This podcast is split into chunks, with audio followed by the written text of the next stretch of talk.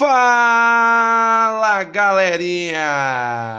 Beleza, meu povo? Então seguimos aqui o andamento dos nossos né, episódios convencionais. Então, décimo primeiro episódio, eu trouxe para vocês um pouquinho da discussão acerca da China.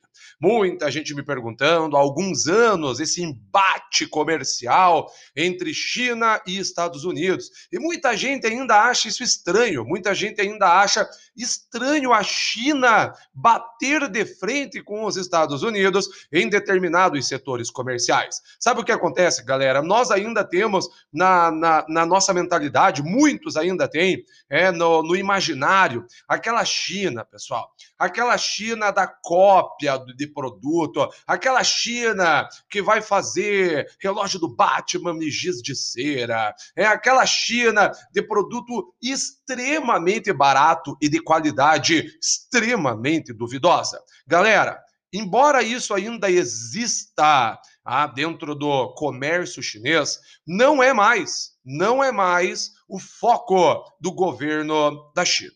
Pelo menos aí nos últimos 15 anos, você pegar, galera, século 21, século 21, a China ela vem passando por uma transformação econômica que faz parte de um projeto chinês.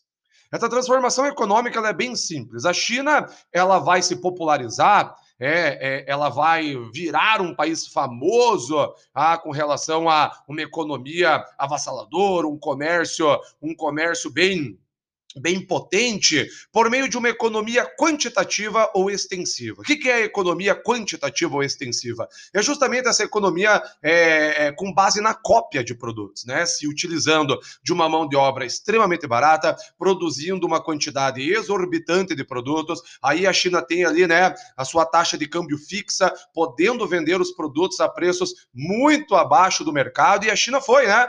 Galopando e ganhando mercado aqui, ganhando mercado lá. Porém, hoje, o grande objetivo da China, a China ela tem focado nisso aí nos últimos anos, é na chamada economia qualitativa ou intensiva. O que é uma economia qualitativa ou intensiva? É uma economia criativa, é uma economia que tenta ali entrar no circuito da alta tecnologia, da pesquisa, do desenvolvimento. É isso a gente percebe que está incomodando os Estados Unidos. Por quê?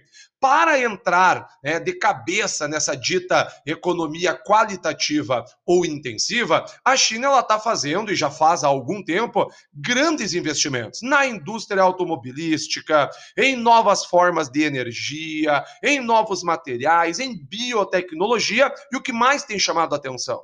Nas tecnologias da informação, que são produtos de amplo consumo, principalmente no Brasil. Então, coisas que até certo tempo atrás era não impensável, mas eram curiosas, né? Há um smartphone chinês. Cara, isso há 10 anos atrás a pessoa ia dar risada, capaz, vai explodir na minha cara, vai desmontar, vai derreter, vai durar 5 segundos, é descartável, sei lá hoje é uma realidade. Hoje a China, né, o governo chinês ou empresas privadas chinesas, que isso é uma coisa que também tem que deixar claro, a China tem uma série de empresas privadas, galera, e outras ali administradas pelo governo, a China já tem grandes empresas que trabalham nesse circuito de alta tecnologia, galera. É claro, algumas foram aquisições, né? Algumas foram aquisições de empresas chinesas, outras nascidas na China, mas o fato é que se transformaram ali basicamente em capital chinês. Então, por exemplo, você tem a Asus, a Lenovo, a Motorola, parte da Motorola, a Baidu, é, essa é de cair o bozal da bunda, né?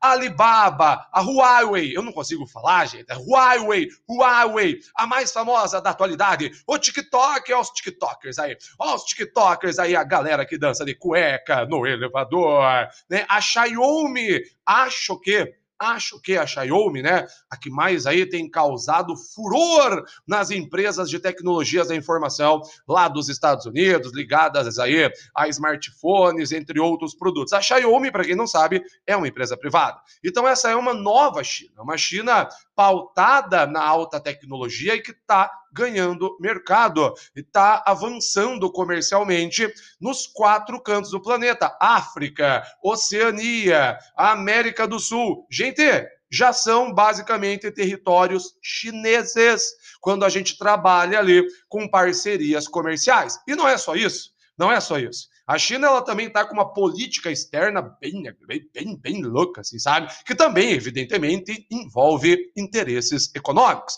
Um exemplo: a China tem um mega projeto aí que já está em, em, processo, já, já está em andamento, galera, que é a chamada Nova Rota da Seda.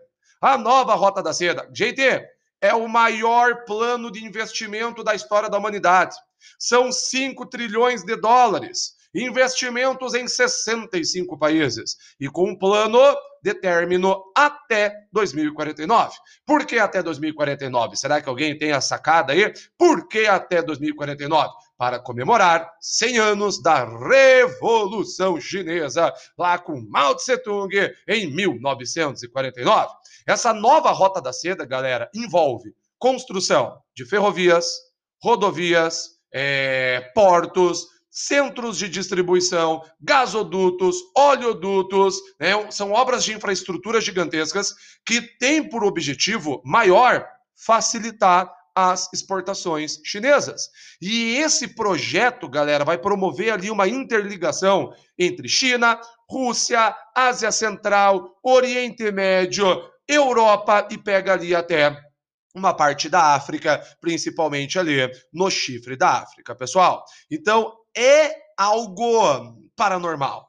É algo que está sim levando o coração econômico do planeta para a Eurásia, gente. E isso evidente que causa uma certa dor de cotovelo nos Estados Unidos, né? Só que o que a gente também tem que entender, China e Estados Unidos? Galera, China e Estados Unidos são rivais. São rivais comerciais. E não tem nada de ruim em serem rivais. Brasil é rival dos Estados Unidos, por exemplo, né? embora aí é, integrantes da nossa política adorem né, idolatrar é, políticos norte-americanos, o Brasil, para quem não sabe, é um rival dos Estados Unidos, por exemplo, no mercado da soja. Então não tem nenhum problema de serem rivais. Galera, a partir do momento que se tornarem inimigos, a partir do momento que China e Estados Unidos se tornarem inimigos, aí a gente tem que se preocupar, beleza? Juízo, se cuidem, pessoal! Falou!